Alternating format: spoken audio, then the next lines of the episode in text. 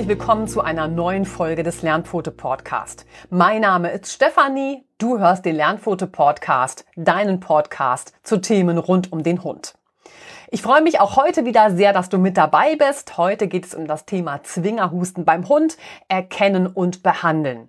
Ein Thema, was ich aus aktuellem Anlass aufgreife, denn meine Labradorhündin Lina war leicht verschnupft.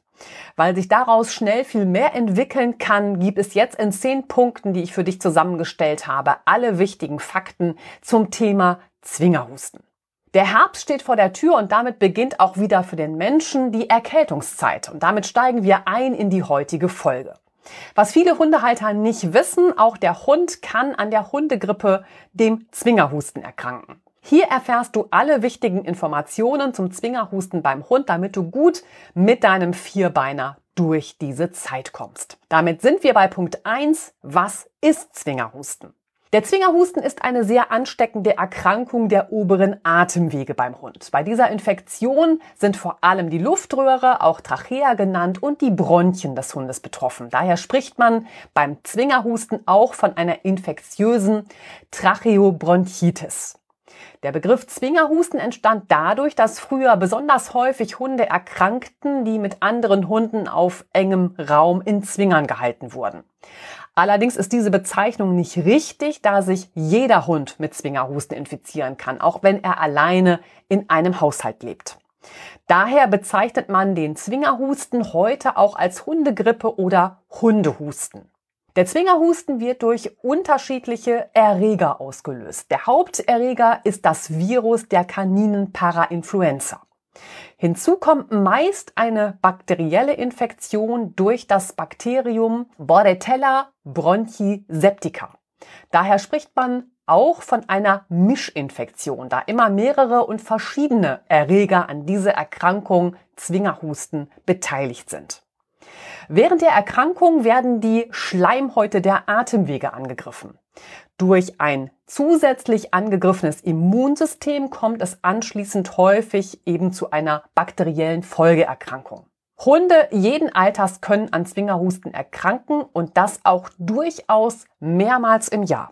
Typisch für den Zwingerhusten ist ein starker, bellender, trockener Husten, meist verbunden mit einem Würgen des Hundes, was Hundehalter zunächst sehr beängstigt. Der Husten setzt anfallsartig ein und ist vergleichbar mit dem Keuchhusten beim Menschen. Hier ist wichtig zu wissen, dass die Bezeichnung Zwingerhusten ein Überbegriff für eine Vielzahl von Infektionen der oberen Atemwege ist. Ja, also es ist ein Überbegriff. Damit sind wir schon bei Punkt zwei. Was ist die Ursache für den Zwingerhusten beim Hund? Der infektiösen Tracheobronchitis, also die Entzündung der Luftröhre und der Bronchien, liegen immer mehrere Ursachen zugrunde. Ich habe es schon so ein bisschen anklingen lassen. Der Zwingerhusten wird meist durch eben Erreger wie Viren und Bakterien verursacht. Den Haupterreger des Zwingerhustens, das kanine Parainfluenza-Virus, haben wir schon besprochen. Das kanine Herpesvirus und das kanine Adenovirus vom Typ 2 sind weitere Erreger des Zwingerhustens. Ebenso das schon erwähnte Bakterium Bordetella bronchiseptica. In den meisten Fällen von Zwingerhusten infizieren sich die Hunde zunächst mit Viren, die die Bronchien besiedeln. Gleichzeitig schädigen diese Viren die Atemwege. Die Schleimhaut der Atemwege besteht aus dem sogenannten Flimmerepithel. Genau diese werden durch die Viren geschädigt. Das Flimmerepithel stell dir wie einen Teppich aus Millionen von Zellen mit beweglichen Härchen, den Flimmerhärchen vor. Hier zwischen liegen einzelne schleimbildende Becherzellen. Diese produzieren einen wässrigen, durchsichtigen Schleim, der sich über den Zellteppich legt und so die gesamte Oberfläche der Schleimhaut benetzt und ständig feucht hält. In diesem Schutzfilm bewegen sich die Flimmerhärchen und zwar wellenartig in Richtung Rachen. Ungefähr 1000 Mal pro Minute vollführen sie diese Wellenbewegung, also die sind da ganz ordentlich unterwegs. Und so bleiben kleine Teilchen wie etwa Staubpartikel, Pollen und Bakterien auf der feuchten Schleimhaut haften und werden dann von den sich rhythmisch bewegenden Flimmerhärchen fast wie auf einem Fließband nach oben in Richtung Rachen transportiert. Im Rachen angekommen sind die kleinen Fremdpartikel bereits im Schleim gebunden und so werden sie meist unwillkürlich vom Hund abgeschluckt und in den Magen befördert. Beim Zwingerhusten werden also die Atemwege geschädigt und hier das Flimmerepithel. Der Teppich mit den Flimmerhärchen ist damit in seiner Funktion gestört oder eben vollständig zerstört. Und damit können Bakterien oder auch Pilze leichter weitere Infektionen auslösen. Und dann spricht man auch von einer Sekundärinfektion. Sehr viel seltener tritt eine bakterielle Infektion beim Zwingerhusten zuerst auf. Also meist sind es Viren, die den Zwingerhusten am Anfang auslösen. In Punkt 3 gucken wir uns jetzt die einzelnen Erreger vom Zwingerhusten an. Da sind zunächst diese viralen Erreger. Allen voran der schon erwähnte Kanine Parainfluenza-Virus. Der siedelt sich hauptsächlich in den Schleimhäuten der Atemwege an in der Nase, der Luftröhre, den Bronchien und der Lunge werden da die natürlichen Abwehrmechanismen des Hundes geschwächt. Die natürliche Reaktion des Hundeorganismus sind Abwehrreaktionen in Form von Entzündung. Denn durch ein Eindringen von Viren oder auch Bakterien wird das Immunsystem des Hundes aktiviert. Das Immunsystem versucht jetzt seine Aufgabe wahrzunehmen und beginnt sich gegen die Angriffe von Krankheitserregern und schädlichen Substanzen zu wehren. Wie kommt es jetzt zu diesen Entzündungsreaktionen? Das ist ganz einfach. Die Immunzellen sind die weißen Blutkörperchen, auch Leukozyten genannt. Sie werden durch Bakterien, Gifte oder Botenstoffe angelockt. Leukozyten sind nicht an die Blutbahn gebunden, sondern die wandern durch alle Gewebe, um gegen Entzündungsreaktionen vorzugehen. Ist die Schleimhaut stark geschädigt, beginnt der Organismus die Gifte, die in ihn eindringen, in Fettzellen, Muskulatur und Bindegewebe einzulagern. Also der will die loswerden. Eine Entzündungsreaktion ist dann ein Zeichen dafür, dass der Körper die Giftstoffe abbaut. Das heißt, die weißen Blutkörperchen nehmen diese Gifte oder auch den Erreger auf und bauen sie ab. Unter den Leukozyten gibt es sogenannte Fresszellen. Die sind sehr groß, etwa 15 bis 20 Mikrometer gegenüber anderen Zellen. Und sie sind im Vergleich etwa, ich sag mal, zehnmal größer als Bakterien. Und nur aufgrund ihrer Größe können sie ganze Zellen fressen. Die weißen Blutkörperchen gehen aber auch durch die Schleimhautzellen und so werden genau diese Zellen eben noch weiter geschwächt und zerstört, weil weiße Blutkörperchen eben nicht an die Blutbahn gebunden sind. Und dann kommt es eben zu einer Schwächung des Immunsystems und gleichzeitig zu chronischen und entzündlichen Prozessen. Und auf diesen angegriffenen Schleimhäuten haben eben Bakterien anschließend ein ganz leichtes Spiel, sich auszubreiten und festzusetzen. Ein weiterer Erreger ist das kanine Adenovirus vom Typ Nummer 2. Die Ursache für eine Entzündung des Kehlkopfes, der Luftröhre und der Mandeln ist eben genau dieses Virus. Diese Infektion ähnelt einem grippalen Infekt beim Menschen. Auch wenn ein solcher Infekt nicht so stark ausgeprägt ist wie der beim Parainfluenza-Virus, wird er durch das Bakterium Bordetella bronchiseptica, das, auch das habe ich schon erwähnt, häufig verstärkt. Ja, also ein grippaler Infekt beim Hund ist eben auch etwas, was sich stark auf die Befindlichkeit des Hundes auswirken kann.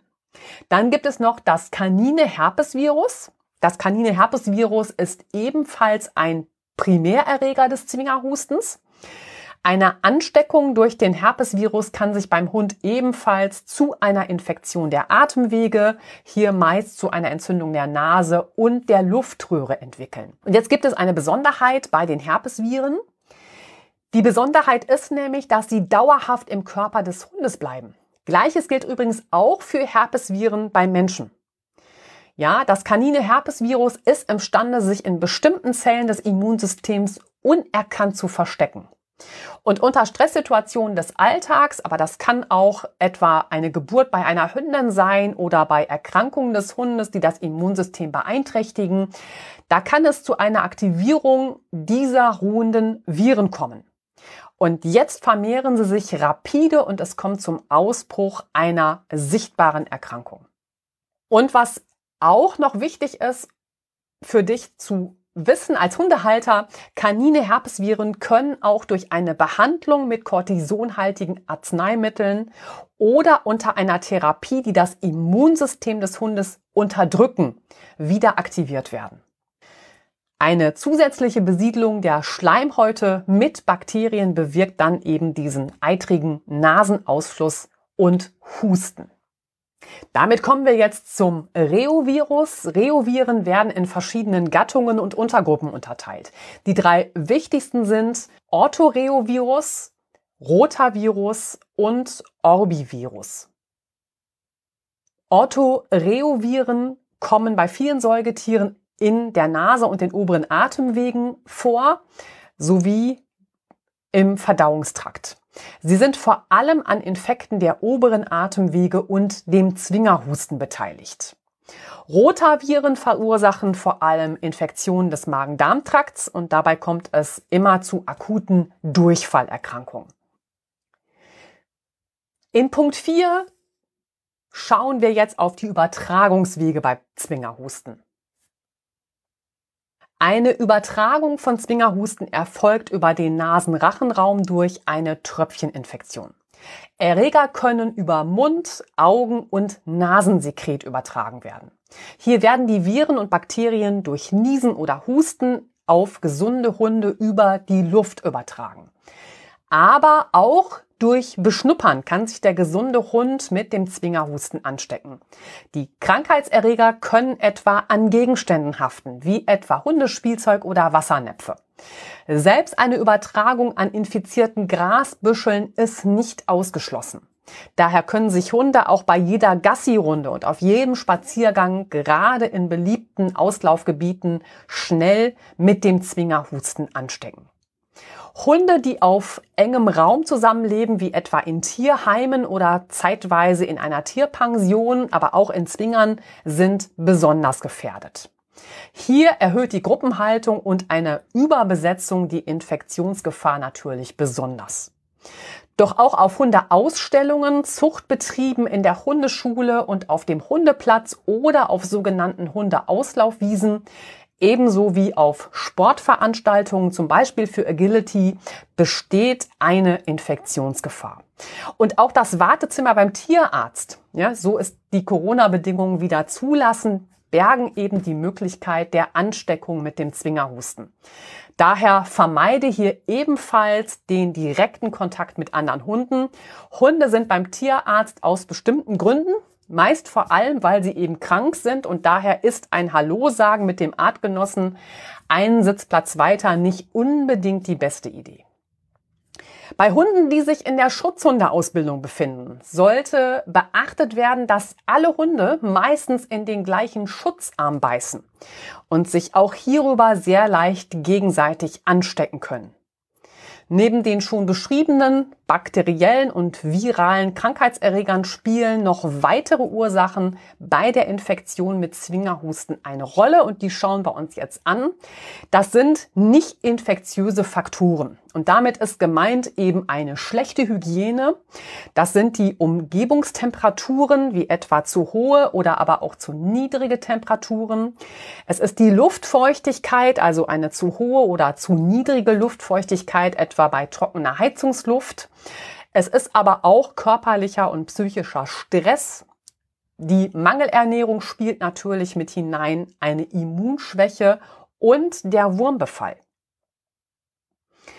Und hier nochmal ein besonderer Hinweis, eine Ansteckung mit dem Zwingerhusten ist nicht nur von Hund zu Hund möglich, sondern für alle Katzenbesitzer wichtig, auch vom Hund auf die Katze und umgekehrt. Also auch die Katze kann hier den Hund anstecken. In Punkt 5 gucken wir jetzt auf die Symptome beim Zwingerhusten. In seinem Anfangsstadium zeigt sich der Zwingerhusten oft ganz unauffällig, mit ganz unspezifischen Symptomen beim Hund. Also da spürt man vielleicht eine geringere Belastbarkeit, eine Abgeschlagenheit beim Hund. Vielleicht ist er auch appetitlos oder man stellt eine Bindehautentzündung fest mit einem Tränen- und eitrigen Augen oder einfach auch jetzt wie bei der Lina einer laufenden Nase. Also bei einer infektiösen Trachebronchitis, dem Zwingerhusten, schädigen, wie schon beschrieben, Viren das Flimmerepithel der Schleimhäute der Atemwege. Ist die Funktion der Flimmerhärchen gestört oder ganz zerstört, ne? ich habe das schon beschrieben, dann entsteht häufig ein Husten. Das Husten übernimmt dann praktisch für die geschädigten Flimmerhärchen die Reinigung der Bronchien. Ja, um aus den Atemwegen möglichen Schleim oder auch Staub und Pollen zu entfernen, stößt der Hund eben beim Husten explosionsartig Luft aus. Und dieser Husten wird dabei von speziellen Rezeptoren ausgelöst. Ja, da reagiert der Hundeorganismus eben auf bestimmte Reize. Und damit ist das Hauptsymptom des Zwingerhustens ein wiederkehrender trockener Husten beim Hund. Und dieser Husten macht sich oftmals zusätzlich bemerkbar durch ein krampfartiges Husten. Das ist ein bellendes Husten. Der Husten ist auch schnell auslösbar durch einen Druck auf die Luftröhre. Und manchmal tritt er eben auch nur teilweise auf, wenn der Hund unter einer Belastung steht. Also wenn die Spaziergänge lang sind oder der Hund rennt, ja, dann erkennt man halt auch, okay, danach fängt er an zu husten. Das ist eben auch so ein Hauptsymptom, worauf man beim Zwingerhusten einfach achten muss. Und dann kann es eben durch den starken Husten beim Hund zu einem Würgereiz kommen was es dem Hund natürlich zusätzlich unangenehm macht. Und Hundebesitzer glauben dann oft irrtümlicherweise, der Hund hätte etwas verschluckt und versucht es durch Erbrechen und Husten wieder loszuwerden. Das war jetzt so der virale Part. Doch auch eine Infektion durch Bakterien, also dem Bakterium Bordetella bronchiseptica, kann, wenn auch selten, eben Zwingerhusten auftreten. Der erkrankte Hund leidet dann eher an einem feuchten Husten und der Tierarzt hört beim Abhören rasselnde Atemgeräusche. Weitere Anzeichen für einen Schnupfen können eben auch Niesen und der schon beschriebene Augenausfluss sein. Bei schweren Krankheitsverläufen kommt es zu Fieber und Entzündungen im Rachenraum, wobei auch der Kehlkopf betroffen sein kann, sowie Entzündungen der Mandeln und der Bronchien, Ebenso kann die Entzündung die Luftröhre erfassen. Schwere Fälle treten vor allem dann auf, wenn bereits Sekundärinfektionen beim Hund vorliegen. Also wenn der Hund noch andere Infektionen hat, wie etwa eine Hauterkrankung oder er unter Allergien leidet. Also Infektionen, bei denen das Immunsystem des Hundes bereits auf Hochtouren arbeitet und dann ganz schnell eben an seine Grenzen stößt. Die Empfehlung ist, stelle deinen Hund zur Abklärung einer Diagnose immer unbedingt deinem Tierarzt vor. Und weil schwere Krankheitsverläufe eben auch eine Entzündung der Mandeln betreffen, kommen wir jetzt zu den Symptomen einer Mandelentzündung. Das ist ein vermehrtes Gähnen, ein vermehrtes Schlucken, ein vermehrtes Schmatzen, vermehrtes Speicheln und ein unangenehmer Maulgeruch weil einfach klar die Mandeln entzündet sind. Oft fangen an einer Mandelentzündung erkrankte Hunde vermehrt an Gras zu fressen. Ja, so versuchen sie den vermeintlichen Fremdkörper abzuschlucken. Andere würgen hin und wieder, um so das Gefühl wegzubekommen. Und dabei kommt in der Regel weißlicher Schleim hervor. Verwechsle dies nicht mit einem Erbrechen, wie es unter einem Magen-Darm-Infekt auftreten kann. Sollte dein Hund wirklich Futter erbrechen, haben sich vermutlich die Symptome verschlimmert und der Würgereiz ist stärker geworden. Besprich dich hierüber unbedingt mit deinem Tierarzt. Die entzündeten und stark vergrößerten Mandeln sind für deinen Hund jetzt äußerst schmerzhaft, was ein Schlucken schwierig macht. Deinem Hund ist äußerst unwohl und er versucht sich durch ein Reiben mit der Pfote am Hals und vermehrtes Kopfschütteln Erleichterung zu verschaffen. Also hier auch, es ändert sich Verhalten.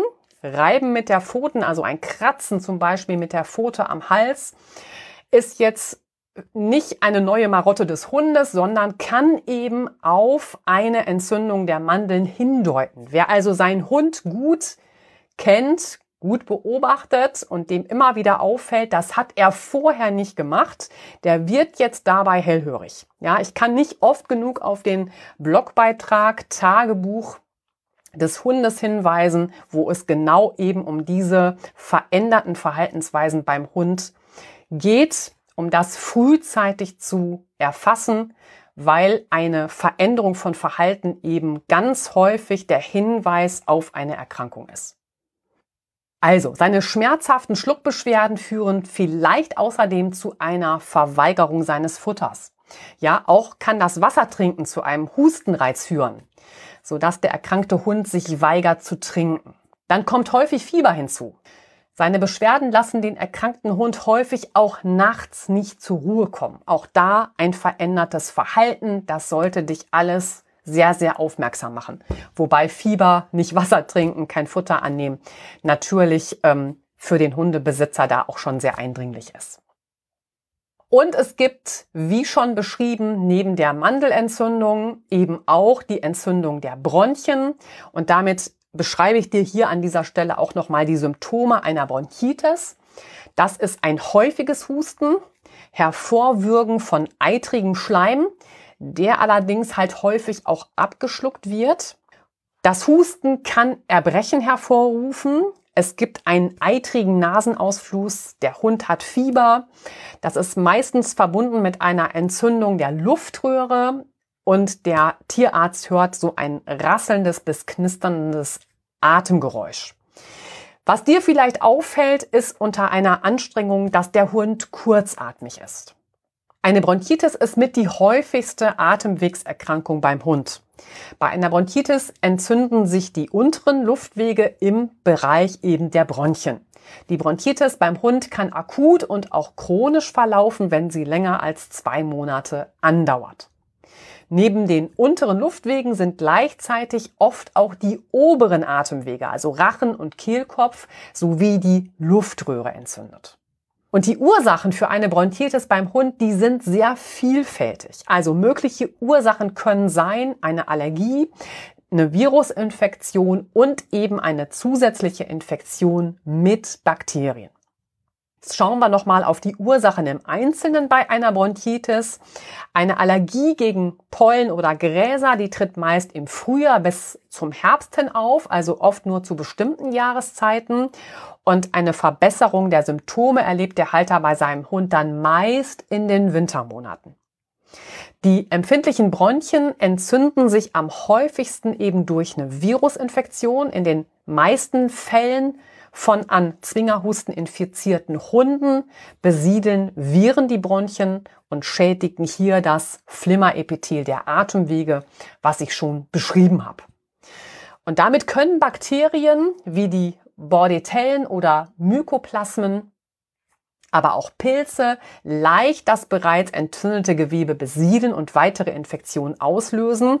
Und dann spricht man von einer Superinfektion. Und was ist jetzt eine Superinfektion? Unter unterschiedlichen Erkrankungen können eben Superinfektionen entstehen. Und dabei kann sich eine Superinfektion zum Beispiel unter einer Erkältung oder einer Bronchitis entwickeln, wie ich das vorhin schon angesprochen habe. Diese Infektionskrankheiten werden eben durch Viren ausgelöst. Diese besiedeln die Schleimhäute der Atemwege und verursachen dort eine Entzündungsreaktion. Und das setzt die Immunabwehr des Körpers in Gang. Auch das haben wir uns schon angeguckt. Die Zellen der Immunabwehr kümmern sich nun darum, diese Viren abzuwehren. Dies alles belastet und schwächt natürlich das gesamte Immunsystem und damit haben jetzt Bakterien leichtes Spiel. Sie gelangen über die Atemluft ebenfalls in die Atemwege. Stellt ein Vorgehen gegen Bakterien normalerweise für das Immunsystem kein Problem dar, belastet dies jetzt das Immunsystem zusätzlich und schwächt es. Und dies macht es den Bakterien leicht, das bereits geschädigte Gewebe ebenfalls zu infizieren. Und so kommt es zu einer Superinfektion beziehungsweise zu einer Sekundärinfektion mit zwei Arten von Erregern. Und jetzt ist halt immer die Frage, ist es nur eine Erkältung oder doch Zwingerhusten? Und die Symptome einer Erkältung unterscheiden sich nur wenig von denen des Zwingerhustens. So zeigt dein Hund auch bei einer Erkältung möglicherweise folgende Symptome. Das sind die tränenden Augen, die laufende oder aber auch verstopfte Nase, ein Reiben von Augen und Nase mit der Pfote, ein Niesen, ein Husten. Der Hund wirkt eben aufgrund von Halsschmerzen. Er hat einen Appetitverlust, er ist abgeschlagen, vielleicht hat er sogar leichtes Fieber. Doch einige dieser beschriebenen Symptome treten beim Hund eben auch auf, wenn er an einem Zwingerhusten erkrankt ist. Deswegen nochmal dieser Merksatz, die Bezeichnung Zwingerhusten ist der Überbegriff für eine Vielzahl von Infektionen der oberen Atemwege. Und natürlich muss man immer auch bedenken, auch wenn dein Hund hustet, kann dies immer verschiedene Ursachen haben. Deswegen verhält sich dein Hund ungewöhnlich. Stell ihn unbedingt deinem Tierarzt vor und lasse den Grund dafür abklären. Denn nur über eine gesicherte Diagnose kannst du deinen Hund wirkungsvoll und schnell beim Gesundwerden unterstützen. Punkt Nummer 6. Der Verlauf der Erkrankung beim Zwingerhusten. Von der Infektion, also dem Kontakt mit dem Erreger bis zum Ausbruch der Erkrankung Zwingerhusten können zwischen zwei bis 30 Tage vergehen. Sind an der Infektion nur Viren beteiligt, verläuft die Erkrankung meist relativ harmlos. Dabei hat ein Hund einen trockenen Husten, seine Nase läuft und er hat eine anfängliche Mandelentzündung, bei der ihn Schluckbeschwerden und leichte Halsschmerzen plagen. Und so war das eben bei der Lina auch. Ja, also wir haben das innerhalb von wenigen Tagen wieder im Griff gehabt, weil das eben ganz anfänglich war und ich da sofort gegengesteuert habe. Und diese unkomplizierte Form eines Zwingerhustens ist vergleichbar mit einer Erkältung beim Menschen. Der Zwingerhusten klingt mit den entsprechenden unterstützenden Maßnahmen in der Regel nach 14 Tagen wieder problemlos ab. Aber das ist halt längst nicht immer so. Es gibt halt Komplikationen beim Zwingerhusten und die gucken wir uns jetzt an. Bei einigen Hunden treten halt Komplikationen auf und dann ist es bei einem Zwingerhusten zu einem schweren Verlauf der Infektion gekommen. Die Erkrankung Zwingerhusten wird immer dann für den Hund bedrohlich, wenn sich zusätzlich zu der eigentlichen Infektion mit Viren noch Bakterien auf den bereits geschädigten Schleimhäuten niederlassen. Hier rufen sie schwere, eitrige Entzündungen der Atemwege mit Fieber und Husten mit Auswurf, also mit Schleim hervor. Komplikationen beim Zwingerhusten können dann sein eine Lungenentzündung und eine schwere Mandelentzündung. Und je nachdem, wie alt ein Hund ist, kann er besonders gefährdet sein, sodass der Zwingerhusten einen ernsten Verlauf nimmt. Und betroffen sind hier immer besonders die Welpen und auch Seniorhunde. Doch auch Hunde mit einem geschwächten Immunsystem, etwa bei einem gleichzeitigen Wurmbefall oder bei einer anderen bereits bestehenden Infektion oder Erkrankung, sind häufig von einem ernsten Verlauf der Erkrankung betroffen. Doch auch Stress, etwa durch eine falsche Haltung, einen Besitzerwechsel oder gar den Tod des Halters, kann das Immunsystem so weit schwächen, dass der Zwingerhusten für den betroffenen Hund wirklich problematisch wird. Der Zwingerhusten mit einem ernsten Verlauf äußert sich dann in Form von Fieber, Appetitlosigkeit, Bronchitis, eine Schädigung der Lunge, eine Schädigung des Herzens. Bei einem schweren Verlauf des Zwingerhustens musst du als Hundehalter von mehreren Wochen der Genesung deines Hundes ausgehen. Und, das muss man leider auch sagen, in besonders schweren Fällen endet die Erkrankung Zwingerhusten für den Hund tödlich. Damit sind wir bei Punkt 7, die Diagnose bei Zwingerhusten.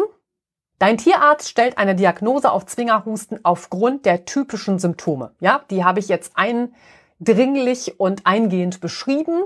Bei einer gründlichen Untersuchung deines Hundes wird er sich zunächst also die Augen deines Hundes genauer ansehen. Er schaut auf die Nase und in die Ohren. Er hört sein Herz und seine Lunge ab.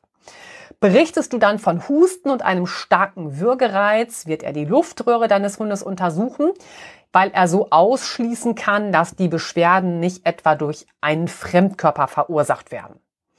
Und auch der Hinweis auf den Besuch zum Beispiel eines Wettkampfs im Agility oder der Kontakt zu vielen anderen Hunden auf der Hundeauslaufwiese. Das sind alles für deinen Tierarzt weitere wichtige Indizien für die mögliche Diagnose Zwingerhusten. Und zunächst wird er dann davon ausgehen, dass es sich bei den Erregern um Viren handelt. Ja, und dann wird er die entsprechenden Symptome eben auch so behandeln. Erst wenn Komplikationen auftreten, wird der Tierarzt einen Abstrich an der Schleimhaut im Rachen deines Hundes für ein spezielles Antibiogramm durchführen.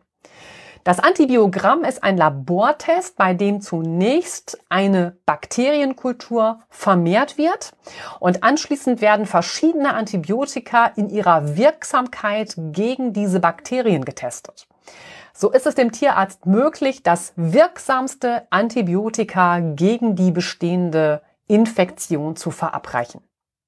Vermutet der Tierarzt eine Lungenentzündung oder ein Herzleiden, wird er eine Röntgenuntersuchung sowohl der Lunge als auch des Herzens veranlassen. Zusätzlich wird er eine Blutuntersuchung vornehmen. Und damit sind wir bei Punkt 8, die Therapie des Zwingerhustens.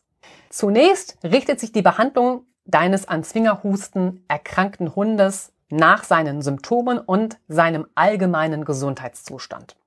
So wird ein Tierarzt zunächst notwendige Medikamente verabreichen zur Hustenlinderung, Schleimlösung, Fiebersenkung, Abwehrkräftestärkung und abschwellende Medikamente. Wie schon besprochen, kommt es häufig im Krankheitsverlauf zu einer zusätzlichen Infektion mit Bakterien. Da sich das allgemeine Wohlbefinden des Hundes durch den zusätzlichen Infekt verschlechtert, wird dein Tierarzt dann, wenn nötig und sinnvoll, eben zu einem Antibiotikum raten. Und was musst du jetzt zum Antibiotikum wissen? Wichtig ist, Antibiotika wirken bei Erkrankungen, die durch Bakterien ausgelöst werden. Ja, und da sind die ausgelösten Erkrankungen durch Bakterien halt die Bronchitis, die Mandelentzündung, die Lungenentzündung, eine Blasenentzündung, Borreliose und auch eitrige Hautentzündung. Antibiotika sind bei Erkrankungen durch Viren wirkungslos. Ja? Die gehen nur gegen Bakterien vor. Viren rufen folgende Erkrankungen hervor. Das sind die Erkältungskrankheiten wie Husten, Schnupfen, Halsschmerzen und natürlich auch die Grippe, die wir eben als Influenza kennen. Wichtig ist für dich, zu Beginn einer Erkrankung ist es schwer auszumachen, ob es sich um eine bakterielle oder um eine virale Infektion handelt. Meist sind die Krankheitsanzeichen ähnlich. Und wie wirken jetzt Antibiotika? Sind Bakterien in den Körper eingedrungen, vermehren sie sich unaufhaltsam. Das löst im Organismus Entzündungen aus, eine zunächst normale Abwehrreaktion des Körpers. Doch kommt das Immunsystem nicht gegen die Bakterienvermehrung an, schädigen sie auch Organe. Antibiotika unterstützen das Abwehrsystem des Körpers und töten diese Bakterien ab oder verhindern, dass sie sich weiter vermehren. Doch ein Antibiotika wirkt nicht nur gegen die krankmachenden Bakterien, sondern geht auch gegen die nützlichen Bakterien, etwa auf der Darmschleimhaut vor. Ein Antibiotika unterscheidet nicht zwischen krankmachenden und nützlichen Bakterien. Unter dem Einsatz von Antibiotika verändert sich damit auch immer die Darmflora und das eben negativ. Denn unter der Gabe des Antibiotikums werden nicht nur die bakteriellen Erreger abgetötet, sondern Unter dem Antibiotikum werden auch nützliche Darmbakterien vernichtet oder zumindest so stark minimiert, dass es zu einem ungesunden Verhältnis der Darmbakterien kommt und damit gleichzeitig zu einer Veränderung der Darmflora. Diese Unter- oder Überbesiedlung kann sowohl im Dickdarm als auch im Dünndarm auftreten. Und um dies bereits unter einer Antibiotikabehandlung aufzufangen, kann man eine Fehlbesiedlung mit der Gabe von Probiotika entgegensteuern. So, die Probiotika-Gabe. Auch das will ich dir erläutern. Das bedeutet, du solltest zugleich mit der Gabe eines Antibiotikums mindestens 14 Tage, besser noch bis zu vier Wochen deinem Hund ein Probiotika geben, um direkt nützliche Darmbakterien zuzuführen. Denn unter der Gabe von Probiotika lässt sich die Darmflora in gewissen Grenzen beeinflussen. Hierbei ist es wichtig, die Bakterien über Magensaft-resistente Kapseln zu verabreichen. Lösen sich die Kapseln nämlich schon im Magen auf, gelangen nicht genügend Bakterien in den Darm, wo sie eigentlich hin sollen. Leider enthalten viele Probiotika eine große Menge an Traubenzucker oder Stärke, da muss man so ein bisschen darauf achten, ähm, dass man ein hochwertiges Produkt benutzt. Und hochwertig bedeutet dann oft, dass man Symbiotika einsetzt. Das ist eine Kombination aus Präbiotika, das sind unverdauliche Nahrungsbestandteile und Probiotika, das sind eben diese lebenden Mikroorganismen. Um einen wirklichen Wiederaufbau der Darmflora zu bewirken, solltest du deinem Hund ein Symbiotika am besten über mindestens vier Wochen verabreichen. Ich habe da auch eine Empfehlung, die findest du im entsprechenden Blogbeitrag, den ich dir in den Show Notes verlinke. Und es gibt die Möglichkeit, dem Hund Kolostrum zu geben. Bei Hunden mit einem geschwächten Immunsystem, wie etwa bei Welpen oder Seniorhunden, hat sich eine Gabe von Kolostrum bewährt. Kolostrum ist die erste Muttermilch, man spricht auch von Erstmilch nach der Geburt eines Kuhkälbchens. Die besonderen Inhaltsstoffe des Kolostrum versorgen das Jungtier mit einer hohen Konzentration an verschiedenen Stoffen wie den Immunglobulinen, sogenannten Antikörpern und auch mit Proteinen. Sie alle spielen eine wichtige Rolle bei der Ausbildung des noch unreifen Immunsystems und dem Wachstum des Jungtieres. Und wofür ist das Kolostrum jetzt gut? Die im Kolostrum enthaltenen Substanzen tragen dazu bei, das Immunsystem zu unterstützen. Das Kolostrum enthält weiße Blutkörperchen, auch Leukozyten genannt. Die hatte ich dir ja auch schon einmal beschrieben, was die für eine Aufgabe haben. Und diese bilden Antikörper eben gegen Viren und Bakterien und schützen so das Neugeborene. Das ist mit so die wichtigste Aufgabe eben von Kolostrum.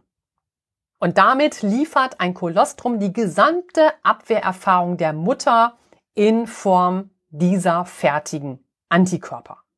Und das bedeutet, mit der Gabe von Kolostrum geht das Immungedächtnis der Mutter sofort auf den Säugling über. Und damit verlaufen Abwehrreaktionen rasch und präzise. Und außerdem schützt es die Darmwand, fördert die Darmfunktion und unterstützt die Darmflora, weil Kolostrum eben reich an guten, in Anführungsstrichen, Bakterien ist. Wenn du mehr über die Bestandteile des Kolostrums und die richtige Gabe für deinen Hund wissen möchtest, dies kannst du alles im Blogbeitrag nachlesen. Das ist natürlich auch für dich wie immer in den Show Notes verlinkt. Und damit kommen wir jetzt zum richtigen Umgang mit der Gabe von Antibiotika. Immer wieder liest man, dass Antibiotika nicht mehr wirken. Eine verhängnisvolle Entwicklung. Der Fachbegriff heißt Antibiotika-Resistenzen. Ist ein Antibiotikum auch gegen Bakterien noch so effizient, verliert es rasch falsch eingesetzt seine Wirksamkeit. Eine falsche Anwendung ist etwa, dass es zu häufig dosiert wird, dass es zu kurz dosiert wird, es wird zu niedrig dosiert und es wird eben angewendet bei Viren. Bakterien können sich sehr gut an neue Begebenheiten anpassen. Sie vermehren sich sehr schnell und verändern dabei ihr Erbgut. Diese Veränderungen lassen sie unempfindlich gegenüber Antibiotika werden. Und wie können wir jetzt die Antibiotikaresistenz vermeiden? Das geht, indem man mit dem Einsatz von Antibiotika gewissenhaft umgeht. Das bedeutet, wende das verordnete Antibiotikum immer nach den genauen Anweisungen deines Tierarztes an. Verändere nicht eigenmächtig die Dauer und die Einnahmeempfehlung der Antibiotikaanwendung. Auch wenn die Beschwerden deines Hundes bereits abgeklungen sind, dann führe die Antibiotikatherapie bis zum Ende. Vertraue deinem Tierarzt. Nicht jede Erkrankung sollte mit einem Antibiotika behandelt werden und wie wir jetzt wissen, kann auch nicht jede Erkrankung damit behandelt werden. Hält dein Tierarzt einen Resistenztest für erforderlich, dann akzeptiere dies, denn so kann dein Hund mit genau dem richtigen Antibiotikum behandelt werden. Gebe das Antibiotika nur dem Hund, für das es verordnet wurde und keinem anderen Tier in deinem Haushalt. Mögliche Antibiotika-Reste verabreiche nicht eigenmächtig ohne Absprache deines Tierarztes. Schon gar keine Reste von Antibiotika, die für dich selbst verordnet wurden. Dann muss man noch wissen, ist dein Hund mit Endo- oder Ektoparasiten wie Würmer oder Flöhe befallen, wird dein Tierarzt zusätzlich zu Therapie gegen den Zwingerhusten entsprechende Mittel verordnen, um diese Parasiten zu bekämpfen. Denn ein Befall mit Würmern oder ein starker Flohbefall schwächt das Immunsystem deines Hundes ebenfalls stark. Diesen Aspekt werden wir auch später nochmal besprechen. Besonders wichtig ist vor allem, dass dein Hund sich jetzt zwei bis drei Wochen schont und Ruhe bekommt. Ja, nur so kann er sich regenerieren. Und damit sind wir beim vorletzten Punkt, dem Punkt Nummer neun. Und da besprechen wir jetzt, wie du dem Zwingerhusten vorbeugen kannst. Gehört dein Hund zu einer Gruppe mit einem erhöhten Risiko für diese Erkrankung, kannst du ihn gegen Zwingerhusten impfen lassen. Ein erhöhtes Risiko trägt dein Hund, wenn er mit vielen anderen Artgenossen zusammenlebt, viel Zeit mit anderen Hunden in der Gruppenhaltung verbringt, etwa im Tierheim oder der Tierpension, er auf Ausstellungen geht, bei Züchtertreffen dabei ist, an Sportwettkämpfen teilnimmt, auf Spaziergängen viel mit anderen Hunden zusammen ist, wenn er ein Welpe oder ein Seniorhund ist, er bereits andere Gesundheitsprobleme hat oder er ein geschwächtes Immunsystem hat. Die Zwingerhustenimpfung gehört zu den sogenannten Non-Core, also nicht verpflichtenden Impfungen. Ich will dir auch die Impfstoffe gegen Zwingerhusten gerne erläutern. Da gibt es nämlich zwei Impfstoffe. Zum einen den Impfstoff gegen den bakteriellen Erreger Bordetella bronchiceptica als Einzelimpfstoff oder auch als Zweier-Kombi-Impfung zusammen mit dem kaninen Parainfluenza-Virus Typ 2. Die Impfstoffe werden direkt auf die Nasenschleimhaut aufgegeben. Und außerdem den Impfstoff gegen das Parainfluenza-Virus, der oft als Mehrfachimpfung mit Staupe, Parvovirose und Hepatitis verabreicht wird. So umfasst der Schutz gleichzeitig mehrere Krankheiten. Doch auch eine weitere Mehrfachimpfung ist möglich, etwa gegen Staupe. Das ist wieder eine Virusinfektion. Parvovirose, das ist auch ebenfalls eine Virusinfektion. Die Hepatitis, Leptospirose, Zwingerhusten, ja, Infekte der Atemwege und die Tollwut. In meinen Augen ist hier angeraten zu überlegen, ob eine solche Kombi-Impfung nicht besser aufzuteilen ist, um das Immunsystem des Hundes nicht unnötig zu belasten. Aber wissen solltest du, dass es kaum Einzelimpfstoffe gibt. Ja, also der Tierarzt ist nicht böse, weil er da eine Mehrfachimpfung dem Hund verabreicht, sondern Teilweise stehen einfach keine Einzelimpfstoffe zur Verfügung. Nur die Tollwutimpfung lässt sich gut von einer Mehrfachimpfung trennen. Besprich dich zum Thema Impfung unbedingt mit deinem Tierarzt. Welpen erhalten bereits im Alter von acht Wochen ihre erste Grundimmunisierung und anschließend wird die Impfung nach zwölf und 16 Wochen wiederholt.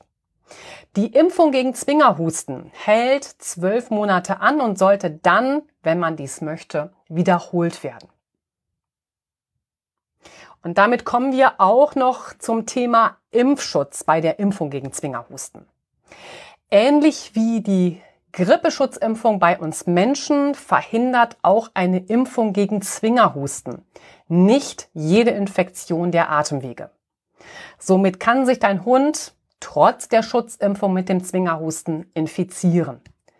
Ein hundertprozentiger Schutz kann aufgrund der Weiterentwicklung, also der Immunisierung der Virenstämme nicht garantiert werden. Doch die Impfung gegen Zwingerhusten schützt vor den wichtigsten Erregern und schwächt den Krankheitsverlauf in jedem Fall ab. Und damit sind wir beim letzten Punkt der heutigen Folge, dem Punkt Nummer 10. Und ich gebe dir nun noch unsere Lernpfotentipps bei Zwingerhusten mit. Vor einer Erkältung ist kein Hund gefeit. Damit du in der Herbst- und Winterzeit vorbereitet bist, wenn dein Hund eine Schnupfennase hat und sich häufig räuspert, geben wir dir hier also unsere Lernpfotetipps mit. Denn gerade die körpereigene Abwehr deines Hundes ist ein wichtiger Faktor, um Krankheiten vorzubeugen und es Krankheitserregern eben schwer zu machen. Genauso wichtig ist es, das bereits aktive, aber vielleicht überforderte Immunsystem zu stärken und zu unterstützen.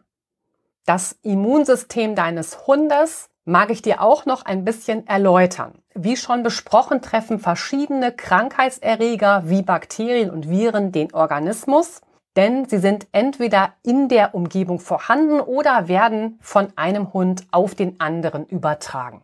Eine Vielzahl an Zellen verhindert im Immunsystem, dass Krankheitserreger im Hundeorganismus eine Infektion verursachen können. Und dabei bildet die Haut, die Lunge und die Darmwand eine natürliche Schutzhülle.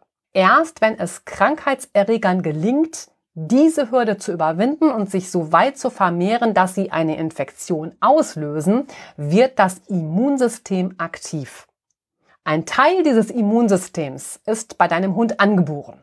Gleichzeitig übt in Anführungsstrichen der Hundeorganismus im gesamten Hundeleben immer besser mit Krankheitserregern umzugehen, weil er entweder Krankheiten durchmacht oder er über eine Impfung mit den Krankheitserregern vorsichtig in Kontakt gebracht wird.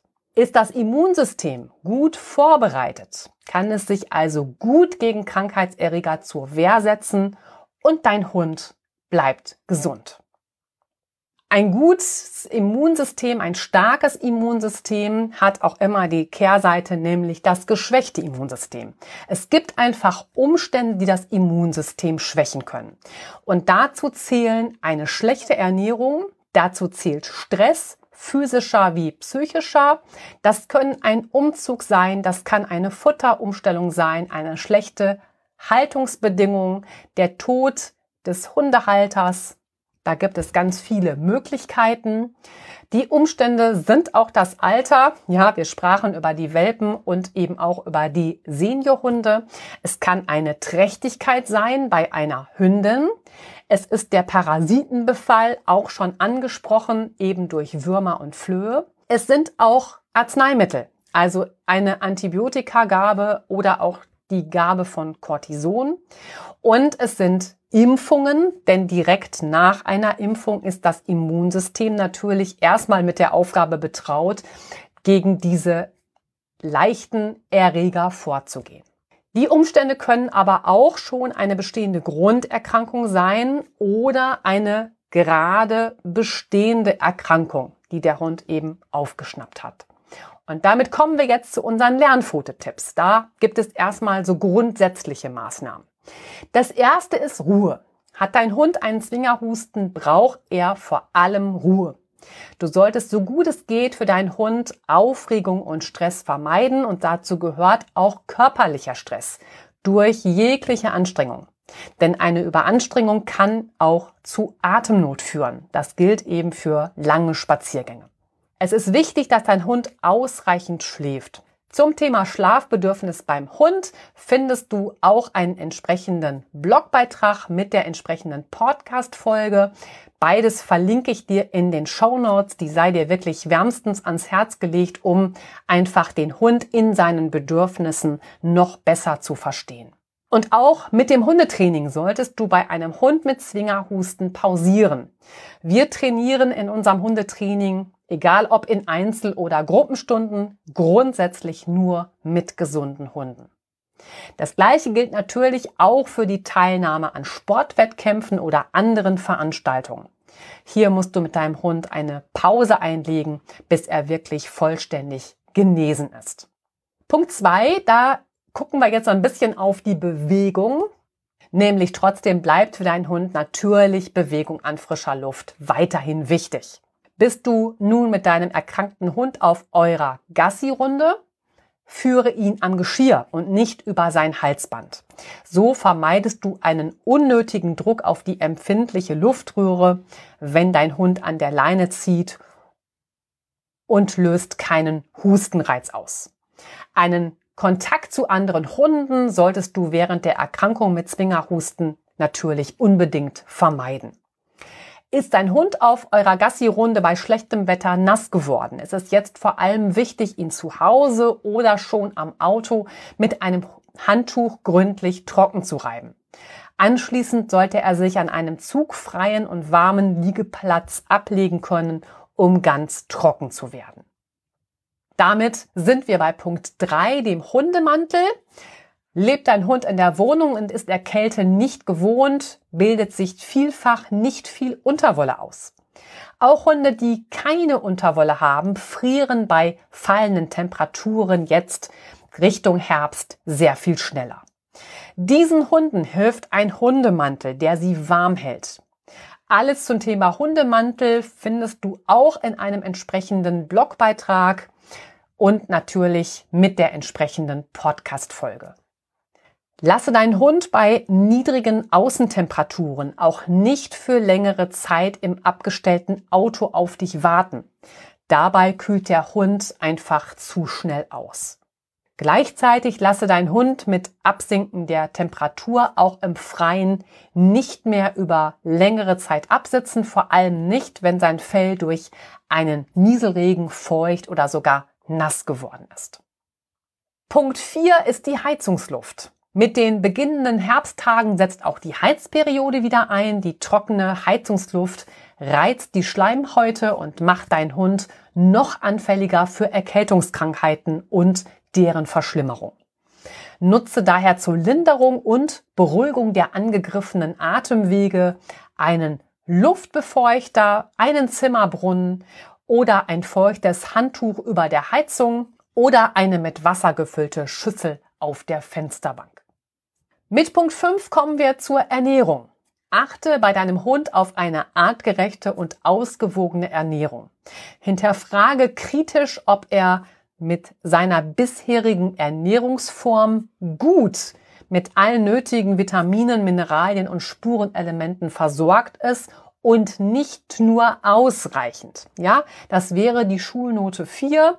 Gut mit einer 2 ist da schon sehr viel erstrebenswerter, gerade wenn es um die Gesundheit des Hundes geht. Hat dein Hund starke Schluckbeschwerden und verweigert aufgrund seiner Halsschmerzen sein Futter, versuche ihm als Alternative weichere oder flüssigere Nahrung anzubieten. Kurmäßig macht es auch durchaus Sinn, in der Übergangszeit von warmen Sonnentagen zu kalten und nassen Herbsttagen das Immunsystem deines Hundes mit einer Vitaminkur zu unterstützen. Ein entsprechendes Vitaminpräparat findest du verlinkt im Blogbeitrag. Punkt Nummer 6 ist die Luftverschmutzung. Durch den Zwingerhusten sind die Atemwege deines Hundes sehr angegriffen. Daher solltest du unbedingt Schadstoffe vermeiden, die seine Bronchien weiterreizen. Schadstoffe können sein Rauch von Zigaretten, E-Zigaretten, Pfeifen oder Shishas, Hausstaub, chemische Substanzen wie Reinigungsmittel, Parfum, Deo, Duftkerzen und auch Aromalampen mit künstlichen Ölen. Es empfiehlt sich grundsätzlich, Räume immer gut zu lüften, da natürlich Kälte und Zugluft für deinen Hund vermeiden. Und die Raumluft sollte weder trocken noch zu feucht sein. Punkt Nummer sieben, die Entwurmung. Die Entwurmung beim Hund bleibt ein schwieriges Thema. Mehr erfährst du im Blogbeitrag Wurmkur beim Hund.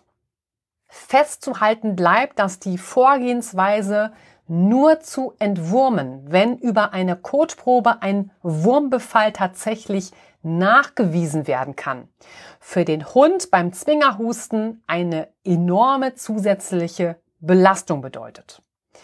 Denn nun schwächen ihn nicht nur die Erreger des Zwingerhustens, sondern auch noch der Parasitenbefall. Und beides muss behandelt werden.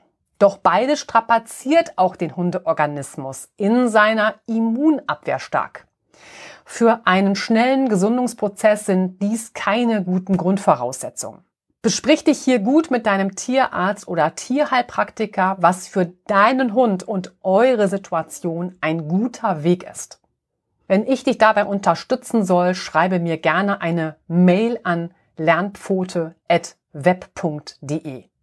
Damit kommen wir zu Punkt Nummer 8, dem letzten Punkt der grundsätzlichen Maßnahmen. Das sind die Hygienemaßnahmen. Wasser und Fressnapf deines Hundes sowie seinen Fressplatz solltest du regelmäßig und gewissenhaft reinigen und desinfizieren.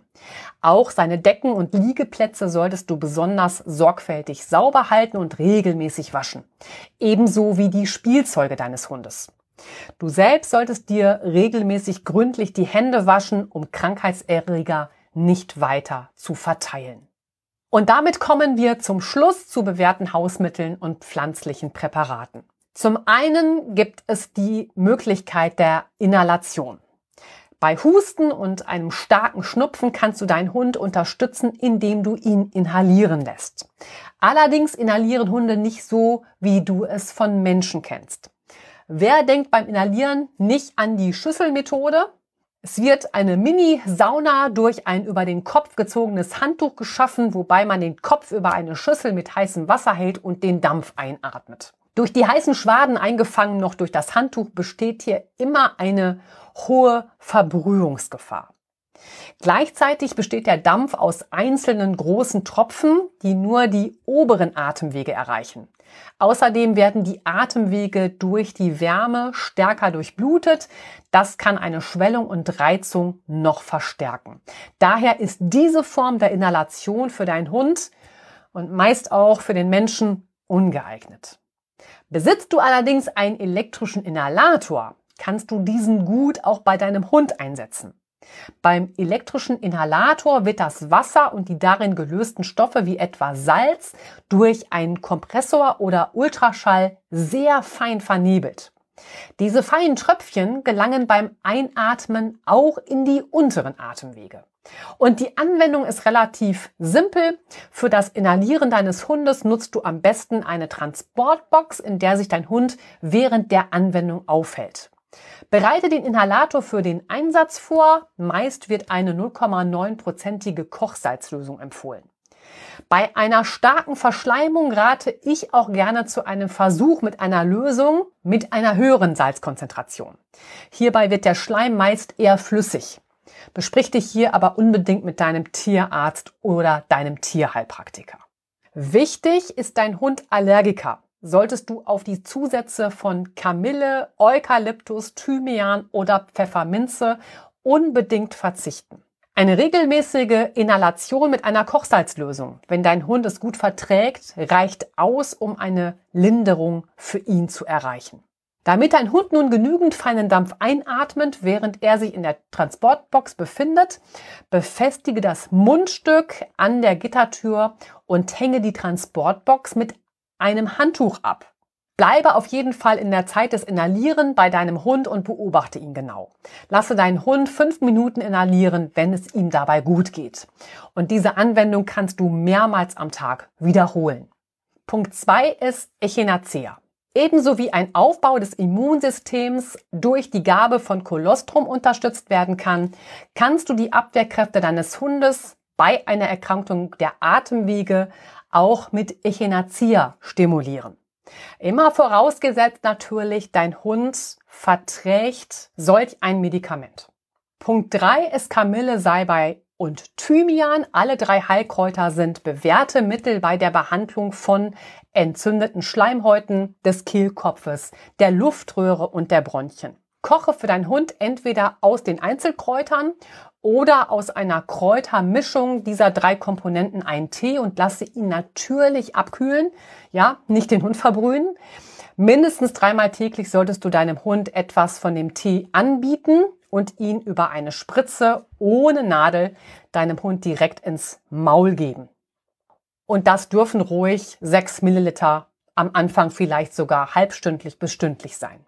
Punkt vier, das ist der Fenchelhonig. Fenchelhonig beruhigt die Schleimhäute und lindert sowohl Schmerzen als auch Entzündungen im Rachenbereich. Aber Achtung, an Welpen sollte Honig nicht verabreicht werden.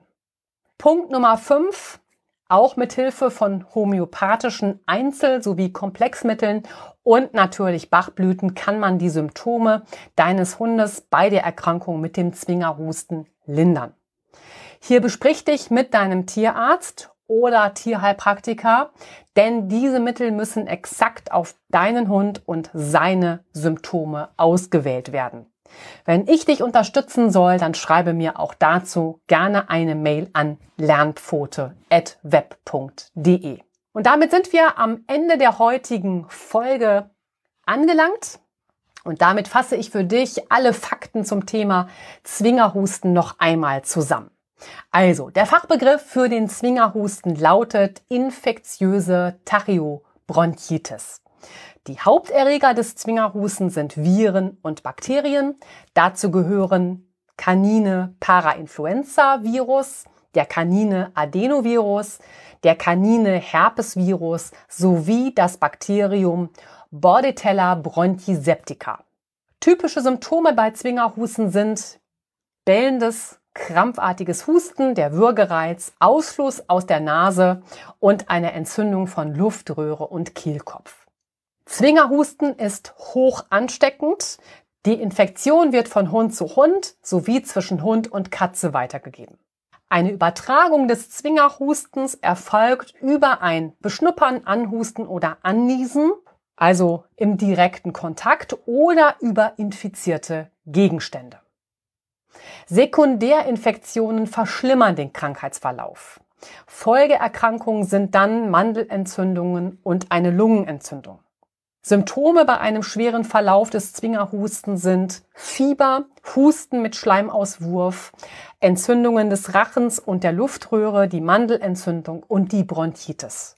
Gefährlich ist der Zwingerhusten besonders für geschwächte Tiere, Welpen und Seniorhunde. Wenn du alle Einzelheiten noch einmal in Ruhe durchlesen möchtest, findest du den entsprechenden Blogbeitrag natürlich, wie schon erwähnt, in den Show Notes verlinkt. Wenn du jetzt noch Fragen an mich hast oder Interesse an einem Training, dann schreib mich gerne direkt an. Dann geht deine Mail an lernpfote.web.de. Jetzt sage ich Danke für dein Ohr und danke für deine Zeit. Hab weiterhin eine gute Zeit und bleibe vor allem mit deinem Hund gesund.